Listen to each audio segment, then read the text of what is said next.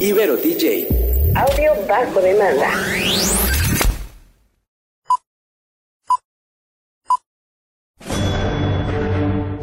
Una charla con amigos sobre los acontecimientos cinematográficos lo puedes encontrar aquí en La Esquina del Cine.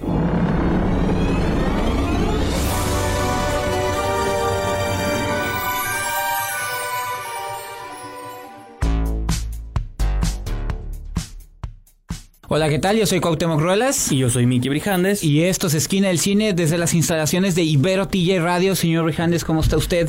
Muy bien, aquí una semana más. Sí. Nuevos programas. Con un viento asqueroso. Así es. Tijuana está pasando por Vientos santaneros, así es. Tal vez esté relacionado a los incendios, no sabemos. Sí, bastante, bastante eh, triste la situación que está viviendo en Los Ángeles eh, sobre las diferentes, eh, bueno, personas están sufriendo incendios en sus casas y pues nos hemos dado cuenta por lo que seguimos también en noticias de que muchas estrellas de Hollywood están perdiendo sus, bueno, estrellas de Hollywood y estrellas de, del, del entretenimiento, ajá, música y todo eso están perdiendo sus casas, entonces sí está Sí, pues igual, ahorita mencionamos un poco de eso en la sección de noticias. Así es.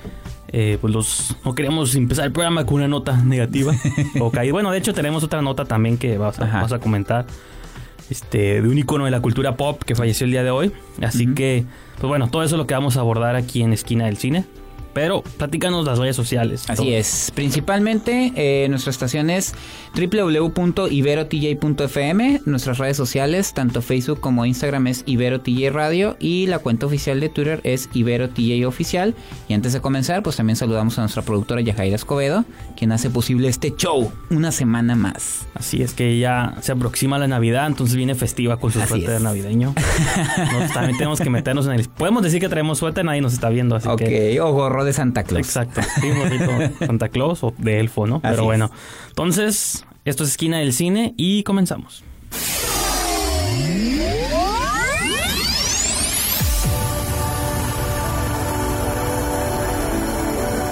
Todas las estrellas pasan por... Que la fuerza te acompañe. ¡Magnífico! La esquina del cine.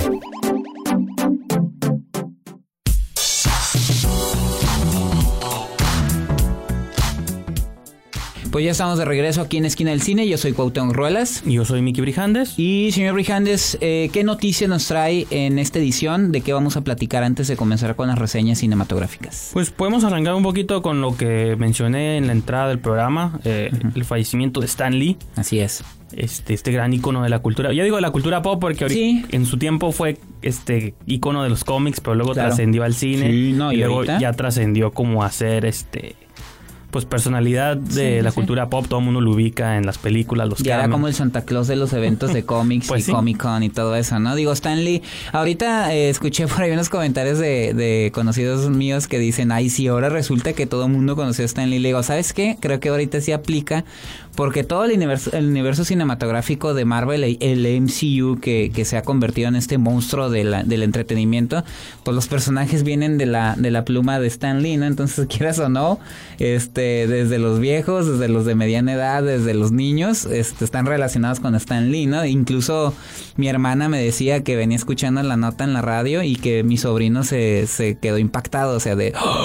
Y eh, mi hermana pues es más grande que yo y ella también lo ubica, entonces como que ha saltado a las generaciones, ¿no? Un personaje que que fue muy importante para la industria del cómic, como mencionas, porque él le dio como una visión eh, distinta, como que le dio más personalidad y más, eh, como que lo oficializó como un medio artístico válido, ¿no? O sea, que ya no lo vieran como de segunda mano y pues lo, él fue de los artífices dentro de otros, muchos otros. Claro, porque siempre se hablan las cuestiones turbias de él, Jack Kirby, Steve Ditko. Y sí, es lo que te iba a decir. Digo, hay muchos otros, pero pues regularmente. Los conflictos legales y que luego siempre con DC también llegó a pasar con Bob Kane. De hecho, él también tiene personajes en DC. Todo el mundo lo relaciona con Marvel, pero algunos personajes tienen en DC. Entonces ahí está Stanley. Yo, nada más para cerrar la nota, les recomiendo un documental que se llama With Great Power de Stanley Story. Es de 2012. Entonces entonces chequenlo. Es, y creo que en Netflix hay una, una entrevista que Kevin Smith le hace a Stan Lee, que es eh, tete a tete, como dicen, frente a frente, y está muy padre las anécdotas que cuenta Stan Lee sobre su vida, ¿no? Entonces les recomiendo esos dos materiales. Sí, y también relacionándolo con lo que mencionabas al principio de los incendios que están arrasando con gran parte de, locaciones en, en, Los Ángeles. Una de las víctimas fue el Paramount Ranch, que fue, bueno, víctima física, ¿no? Porque claro. era una persona. Eh, que era uno era últimamente se han filmado grandes westerns a lo largo de la historia del cine pero una de las era más reciente utilizado como una de las locaciones de Westworld que es esta serie bueno que a mí me gusta mucho de HBO y pues al parecer se no era una de las locaciones que más se utilizaban. Creo que pues, obviamente graban y filman en diferentes lugares, en diferentes valles a lo largo y ancho de Los Ángeles, pero pues una de las más prominentes fue, fue esta de Westworld y aparte era un sitio histórico, pues no que eh, lleva, lleva más de 100 años utilizándose para para películas desde los orígenes casi de Hollywood mismo o del cine mismo. Era como un escenario para diferentes westerns. Eh, las listas por ahí están en línea, ahorita no las tengo a la mano. La nota va relacionada específicamente a lo de Westworld. Y aparte, por ejemplo, digo, yo mencionaba porque sigo muchos directores de cine de horror y esto. Scott Derrickson, que lo conocen como hablando de Marvel, director de Doctor Strange. pero él empezó haciendo películas de terror, hizo Sinister hace unos años. No, hizo la del exorcismo de Emily Rose. Y fue, ah, ándale, cierto, es una buenas movies que lo pusieron en el mapa y también fue estos directores que perdieron sus casas junto a Gerard Butler, Miley Cyrus, este Guillermo el Toro mencionó que su casa, diagonal museo estuvo a punto también de perderse, entonces pues digo, es la de las pocas raras veces donde las noticias relevantes se cruzan con Hollywood, entonces, o con el cine, por eso también las mencionamos, ¿no? Quizá otras notas en otro tono, un poco más también como de encuentros o descubrimientos. Más que hace unos programas hablábamos de Orson Welles y su película Perdida. Eh, perdida o encontrada. montado para lanzarla en Netflix. Y también hablábamos de que J.J. Romero se planeaba hacer una película, una secuela para Night of the Living Dead ya sin el presente. Y tú mencionaste, ¿no? Que por ahí había proyectos eh, perdidos de Romero. Pues se rumora que fue encontrada una película que nunca se exhibió porque nomás dura 60 minutos. Estaba planeada hacerse para la televisión. Ok. Se llama The Amusement Park, o se traduce como el parque de diversiones. Eh, la desenterraron un, periodista, el, no, bien, fue el autor de Shape of Water. Este, una vez, el autor de Shape of Water, Daniel Kraus, el guionista más bien, eh, que escribió Troll Hunters, que ha trabajado mucho otra vez con Guillermo el Toro, sale mucho a la luz Guillermo en este programa. Eh, no sé cómo él se encontró la película, esos datos no están revelados, pero dicen que es una de las películas más horroríficas, que también por eso dicen que no salió por la duración, pero también por el contenido, ¿no? que lo que vagamente describe como un plot es de un hombre viejo que llega a un parque de diversiones y resulta que en el parque de diversiones todos los que trabajan ahí tienen como un... odian a la gente vieja, por así decirlo. O sea que sí es como un statement ahí con la edad y cosas así, como el desprecio a las viejas generaciones. Estamos hablando ya desde los 70 ¿no? Y cómo estos grupos, estos jóvenes en este parque de diversiones se divierten abusando de los mayores. ¿no? Entonces, pues hay que esperar. Pues, sí, vamos, bueno, ¿te parece? Vamos a una pausa y cerramos un poquito las noticias.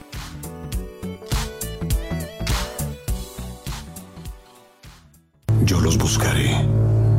Los voy a encontrar. Si eres un cinéfilo, tenemos un lugar perfecto para ti en la esquina del cine.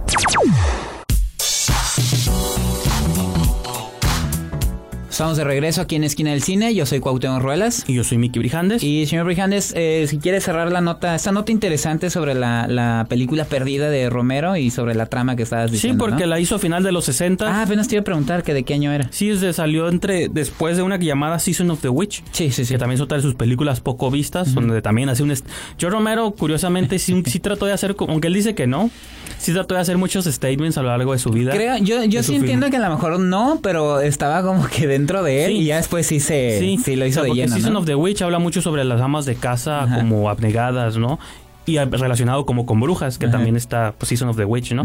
La de Martin también es una, ah, ah, como Sobre analogía al, vampirismo, pues. Pero era como las adicciones. Pero las adicciones y las, las, juventudes. Las juventudes de esos tiempos. Incomprendidas. y pues Night of the Living Dead hay alegorías políticas también. Entonces sí estaba como muy impreso en sus cosas, pero igual lo negaba, pero como dices tú... La vida, la vida lo llevaba a esos, a esos, caminos, ¿no? Unos filósofos escriben libros, otros hacen películas, ¿no? Entonces, pues probablemente todo se escapaba ahí, ¿no? Entonces... ¿Alguna plataforma que haya dicho que la quiere lanzar? No, pues es como...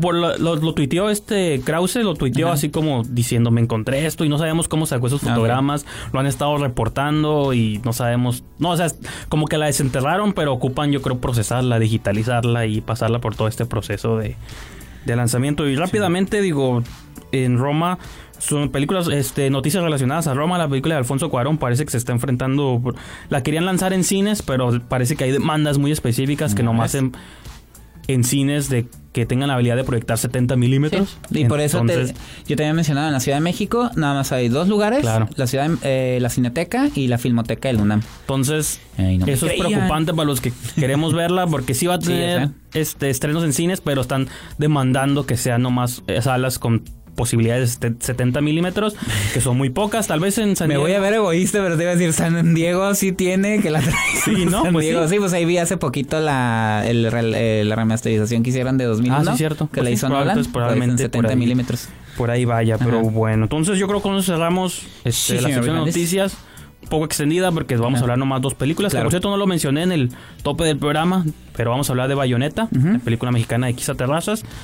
Y vamos a hablar también de La chica en la telaraña de Fede Álvarez. ¿De cuál, con cuál quiere empezar, pues, señor Brijandes? ¿Te parece? Arrancamos con los golpes, Así con los puños. Con bayoneta de bayoneta, Terrazas. Fíjate que llamaba mucho la atención esta cinta, eh, principalmente por su protagonista, que es Luis Gerardo Méndez, eh, sobre todo porque, como muchos críticos mencionan, incluso Alberto Villescusa lo mencionaba en su reseña que hizo porque él vio en el Festival Internacional de Cine de Morelia, que eh, Luis Gerardo Méndez está como en esta lucha constante por salirse del personaje de niño fresa, bien, de nosotros los nobles, Club de Cuervos. Sin embargo, Luis Gerardo Méndez lleva por lo menos tres proyectos en los que ha intentado hacer cosas diferentes. A mí no me gustó Camino a Marte, pero que es un papel diferente. Tiempo compartido, probablemente es el mejor, papel que ha hecho. Y ahora Bayonetta, que es la historia de un boxeador eh, tijuanense que se que después de un evento un evento trágico que sucede en su carrera se se va a tierras finlandesas junto con el que fuera su entrenador que es el personaje interpretado por Brontis Jodorowsky y en Finlandia se dedican a entrenar eh, boxeadores sin embargo hay algo dentro de de bayoneta que lo que lo afecta emocionalmente, que lo que lo que lo arrastra como esos demonios que no puedes expulsar. Y de alguno de algún modo con intención de ayudar a su familia, pues intenta regresar a una pelea que su familia cabe mencionar que vive en Tijuana, exactamente. tiene una mujer bueno, o expareja y una niña de 15 y adolescente, ¿no? Así es. Entonces, de eso va la película. No sé eh, con qué comentarios quieras iniciar de, esta película. Pues creo que como película deportiva o película de boxeo tiene una montaña muy difícil que escalar, que de hecho también lo menciona Villescusa en, en, la crítica que tenemos en Esquina del Cine, eh, donde naturalmente siempre pensamos en Rocky, ahorita en Creed, en, Creed. en las películas recientes como de boxeo, ¿no? Y que siempre se va más por el lado de la espectacularidad, de que las peleas estén suaves, de... La edición, el, la edición, cómo las peleas, la brutalidad de los combates. Y creo que lo bueno o malo de esta película es que también te da como una vez que termina, yo no la considero que sea una mala película, creo que tiene unas cuestiones que tú mencionas como un poco arte y ahorita vas a profundizar en eso, pero al final sí me deja como la conclusión de, bueno, pues todo esto para qué, cuál era el punto de esta pues historia, ¿no? Pero este, pues vamos a nuestro segmento musical y seguimos hablando de Bayonetta. Que otra película que se estrenó, pero no la vamos a comentar porque ya habíamos hablado de ella, que es Hombre, el primer hombre, primer hombre en la luna, Aquí, de Damien Chazelle. Se estrenó ya en México. No, digo, ya, ya tenemos un programa con esa película, pueden escucharlo. Pero volviéndola a ver, pues me acordé de una canción que sale ahí, una canción que hizo famosa Bob Dylan, pero también la cantaron varios autores de su tiempo. Eh, esa es la versión de Peter, Paul and Mary llamada Don't Think Twice, It's Alright. Repito, más famosa es de Bob Dylan, pero pues esta versión también es un poco folky tradicional. Así que lo dejamos con esa pieza y seguimos con más de Esquina del Cine.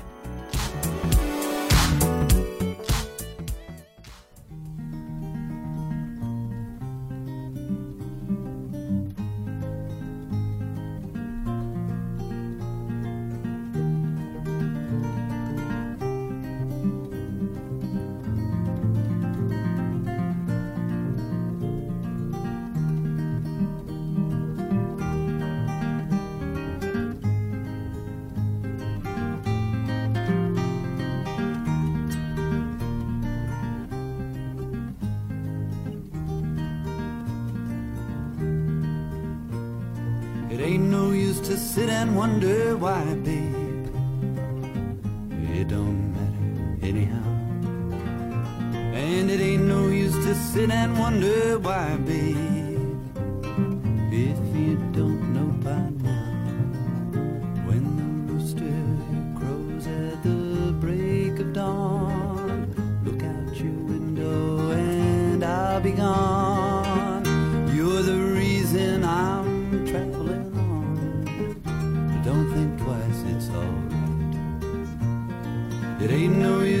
Turning on your light, babe.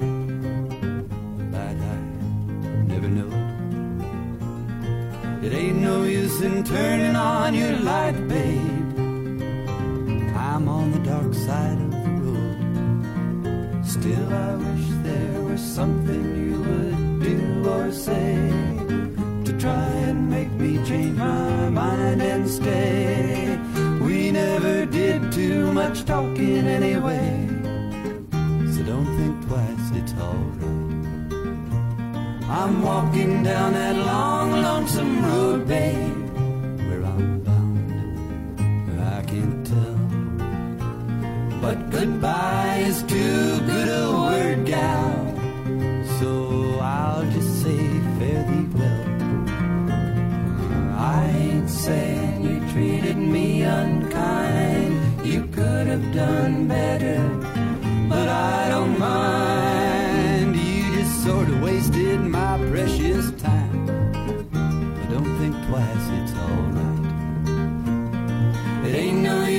calling out my name, gal, like you never did before. It ain't no use in calling out my name, gal. I can't hear you anymore. I'm a thinking and a wondering all the way down the road. I once loved a woman, a child I'm told.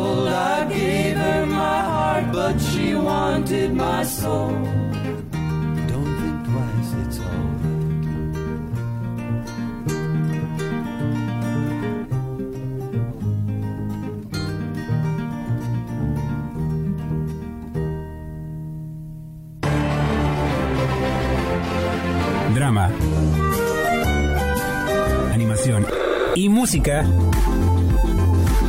Una crítica constructiva desde la esquina del cine.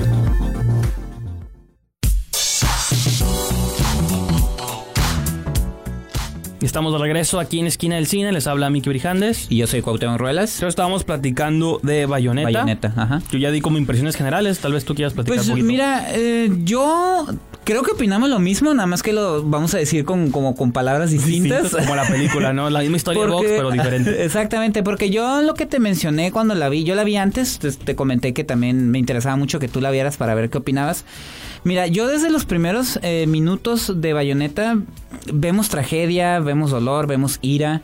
Eh, pero durante largo rato yo no conecté con nada de lo que estaba viendo en pantalla. Yo no conecté con el personaje. No es que me caiga mal, no es que "Ay, Bayonetta me vale no, y gorro eso, su no, y hasta vida. eso que tú dices, bueno, yo sí le compré Ajá. a Luis Gerardo Méndez esta idea de querer salir de su papel. Exacto, pero no- las- quizá porque, fíjate, creo que me pasa al revés que la mayoría, porque como yo no tengo estas... Yo nunca he visto Club de Cuervos. Pues es que nunca he visto. Nosotros los Nobles. Yo no tengo estas referencias Sí, eso es bueno. de él. Entonces yo siempre lo veo como un Ajá. actor que creo que los papeles que ha encarnado los ha hecho bien. Porque No, y que te ha gustado las otras dos películas sí, que ha hecho. esa Entonces, a lo que voy es eso, o sea, no es que me caiga mal el personaje, siento que no con, yo en lo personal no conecto, no sé el, el, el- el público que la haya visto que nos puede decir. Y por otro lado, eh, también es una queja menor y no creo que sea queja, pero también creo que Quizá Terrazas cae mucho en lo que, lo ya lo adelantaste, ¿no? En lo arty. Creo que tiene muchas tomas contemplativas de caminos, lo de a Bayonetta caminando por las heladas calles de Finlandia. Luego aparece ahí un alce de manera simbólica. No me molestan esos elementos, pero cuando los utiliza ya demasiado, sí me sacan un poquito de la película porque dejan de ser honestos y se convierten en una especie como, repito, la versión arty de unos guionistas.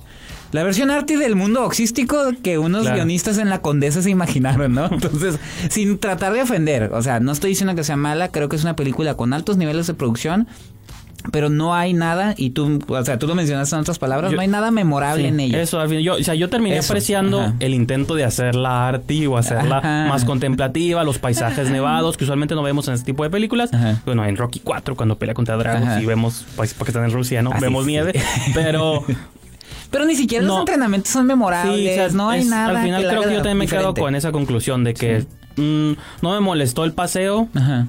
Me yo creo que se con tal de buscar cosas de qué ofenderme, me ofendí más de cómo retrataron Ah, Tijuana bueno, y sí es cierto. unos mariscos balaseados y Los mariscos cosmos. los clásicos este, acentos, ¿no? Exagerados. Exactamente. Y la sí. manera de él incentivar a su hija, oye, pues voy- vamos, y vamos a playas, ¿no? Ajá. Y ese es el gran paseo que Vamos, vas a... vamos a playas y vamos a comer langosta en el Ajá, y cosmos. ahí sí se oye como unos guionistas de. México que nunca han Pues pisado eso es a lo Tijuana. que voy, o sea, eso pero es- no, sí. pero me afectó más en ese aspecto que en lo del boxeo. Lo del boxeo, pues si no somos boxeadores o no nos movemos en Ah, bueno, ese sí. ambiente. Que digo, Sí, yo brevemente estuve trabajando ahí para una Ajá. compañía que grababa videos de box y como que hubo muchas cosas de referencias cierto, sí, que dije, ah, mira, eso sí, sí lo vi en la vida real, aquí está bien representado, los entrenamientos, pero otras cosas pero- no, no, es ¿verdad? que lo que digo, como no, no es que me molesten esos elementos, sino que pierden cierta honestidad. No Sí. estoy diciendo que la película también sea deshonesta, sino que la desconecta un Y- poquito a donde quiere llegar, creo yo, y al final, eh, digo, ni siquiera la actuación de Luis Gerardo Méndez la hace como, insisto, Sí. si actuaciones de Luis Gerardo Méndez vamos a hablar, creo que está mil veces mejor lo que hizo en tiempo compartido que lo que hizo en esta Pues, sí. película. pues entonces digo, ya para concluir, Ajá. para pasar a la chica en la telaraña, este, yo sí mencionaría eso de que creo que no hace ningún statement nuevo y lo que trata de hacer al final también pasa como desapercibido, Sí. ¿no? Entonces eso es lo malo, lo peor que puede hacer una película es no ser memorable, ¿no? Así es. Pero bueno, no sé si quieres decir una última cosa o pasamos a... Yo creo que pasamos Sí, sí, a a la- la chica en la telaraña. Este, bueno, esos son nuestros, pues esos fueron nuestros comentarios de bayonetas. Véanla y ya después nos pueden comentar también en nuestras redes sociales qué les pareció, ¿no? Bueno, el otro estreno que fue de la de este fin de semana fue La chica en la telaraña, que es esta continuación de las aventuras del personaje de Lisbeth Salander, Lisbeth Salander o Salan o cómo se llama, Salander. Lisbeth, Salander, es que luego lo pronuncian así. Salamandra. Este, pues forma parte de la trilogía Millennium de la chica del dragón tatuado, ¿no? Y que eh, inicialmente ya conocíamos. Existe una trilogía literaria que hizo de Stieg Larsson. Él fallece y la continúa otro autor. Claro. Y este, lo- las primeras eh, obras que él escribió ya las conocimos en una primera trilogía sueca con Numi Rapaz y después un remake norteamericano con David Fincher que me parece muy bueno con Rooney Mara. Sí, Daniel Craig, ¿no? Así es, y esta de la chica de la telaraña pertenece a esa nueva trilogía de en la que eh, Stieg Larsson ya no se hizo cargo por, por- porque ya no está, eh, ya falleció. Entonces de eso va la, la historia, ¿no? Entonces no sé si te parezca que vayamos un corte y regresando empezamos con tus comentarios, señor Brijandes.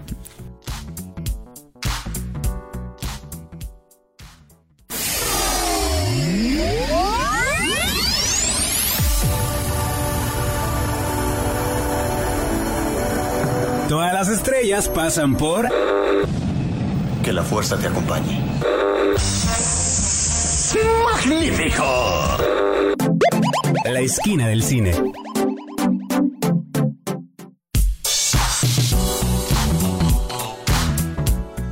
Pues ya estamos de regreso aquí en Esquina del Cine. Yo soy Cuauhtémoc Ruelas. Y aquí Mickey Brijandes. Y señor Brijandes, ya dijimos de qué va la chica en la telaraña. Sus impresiones, por favor. Eh, pues la mayoría de mis impresiones negativas. Sí. Fíjate que yo estaba muy emocionado porque el director es Fede Álvarez, Sí. no sé si lo mencionaste o no, pero sí. No, tú lo mencionaste. De hecho. Eh, ah, bueno, él es el director que ha hecho dos películas. Hizo Evil Dead, el remake, Ajá. Que ahorita que están de moda los remakes y esto, y esta idea de tocar franquicias viejas. Creo que hizo muy buen trabajo. Es una película que a muchos les gusta, a otros fan hardcore la desprecian. Pero yo creo que Pero el tiempo le ha dado su creo lugar. que en general está como bien posicionada.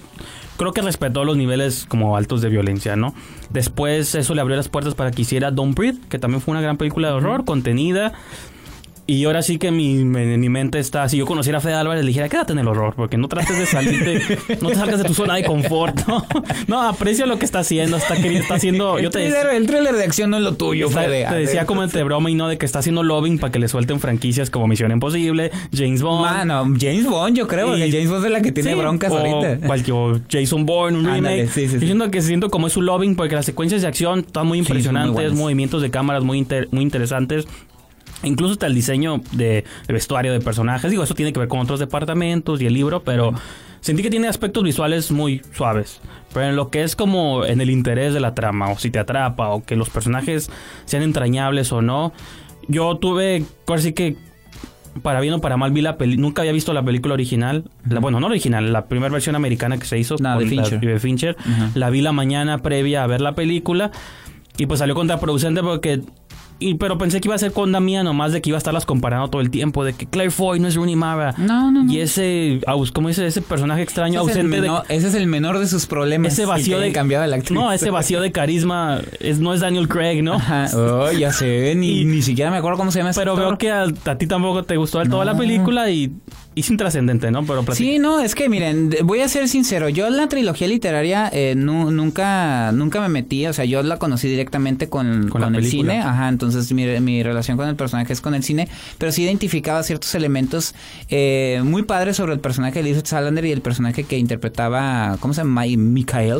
que era el periodista este de Millennium, que eran como el Jingle Yang, eran como historias más intimistas sobre crímenes Sí. y cada uno y luego sobre todo que Elizabeth Salander es como la vengadora de estas mujeres que han Claro. sido oprimidas y, Y todo, está muy bien retratado esto en la primera... no, yo me Sí, en los cinco minutos, pero después no, de eso ya no, se van a a la decir, misión. estaba bien Ah, sí. retratado en la de Fincher. Yo no he Ah, visto sí, las sí. versiones Ah, no, originales, pues, las de bien. Rapaz, que esas fueron las que empujaron a Noomi Rapaz ya Claro. como a Hollywood.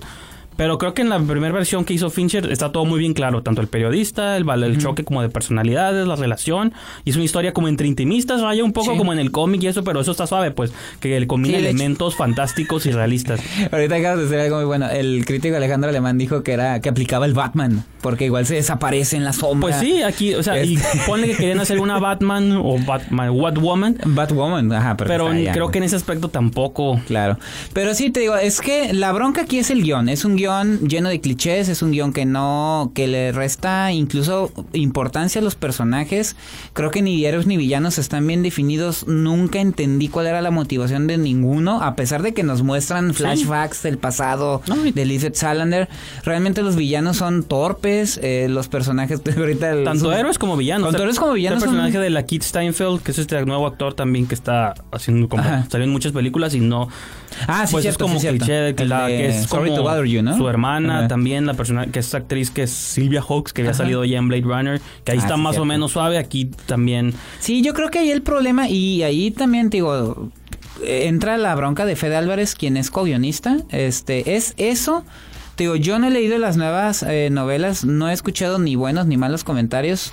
Creo que quien trascendió más fue precisamente Stieg Larsson. sí, también es otra cosa cómo haga un nuevo autor trata de continuar un legado que no que por salió cierto, de su los cabeza libros se publicaron póstumo sí Ajá, póstumos y, y la y la el reto es muy grande, ¿no? Entonces creo que la película no funcionó mucho ni en Estados Unidos ni aquí. Creo que esa va a ser una de las broncas porque si se quería continuar la, Sí. la saga con un personaje tan interesante, tan este ambiguo como es Lizard Salander, creo que pues No, se y falló, ¿no? hasta en esa cuestión póstuma se siente, yo lo veo hasta del lado medio mercenario, pues de parte Sí, de la sí, editorial, porque, ok, pone el autor dejó tres buenas obras y se publicaron y les funcionó, hicieron las películas y esto, pero ahora sí, oye, pues contrata a otro autor para que escriba más historias de Lisbeth Salander porque a la gente le gustan, pero eso no fue la visión de, bueno, no, no la terminó. sí era, O sea, lo pero- mejor, pero no la Ajá. terminó al fin y al cabo, entonces hasta por ese lado medio siniestro lo Así puedes es. ver y no hay que apoyar esas cosas. no, pero bueno, mm, al final esos son los- mis comentarios también, ¿no? De que la película pasa, pues... Así es. Pues entonces con eso cerramos nuestros comentarios de la chica en la telaraña. Vamos a un corte y regresamos.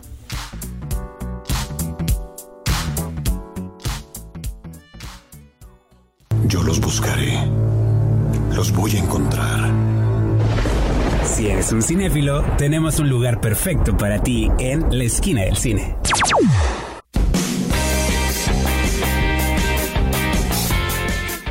Pues ya estamos de vuelta aquí en Esquina del Cine. Yo soy Cuauhtémoc Ruelas. Eh, yo soy Miki Orijandes. Eh, nomás antes de pasar a despedir el programa, se nos olvidó mencionar que hubo otro estreno que se llama Overlord, Operación Overlord, que, bueno, y si, ¿por qué no lo mencionan en este programa?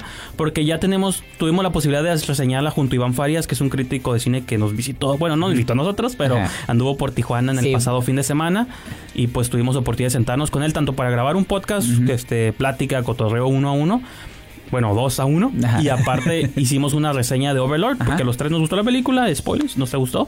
Y ahí indagamos un poquito en ella. Entonces, esto pueden encontrarlo en esquina del cine.com.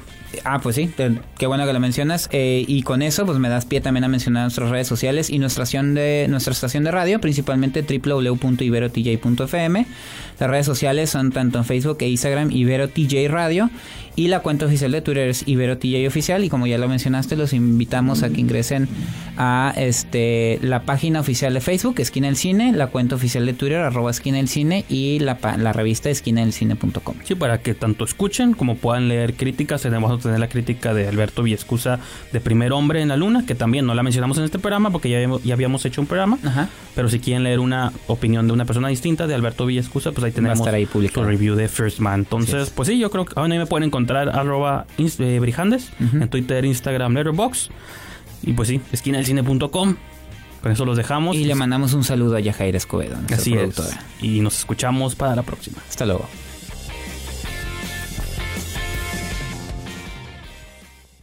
Corte y queda. Nos escuchamos en la próxima emisión aquí en la esquina del cine, solo por Ibero TJ. Ibero DJ. Audio bajo demanda.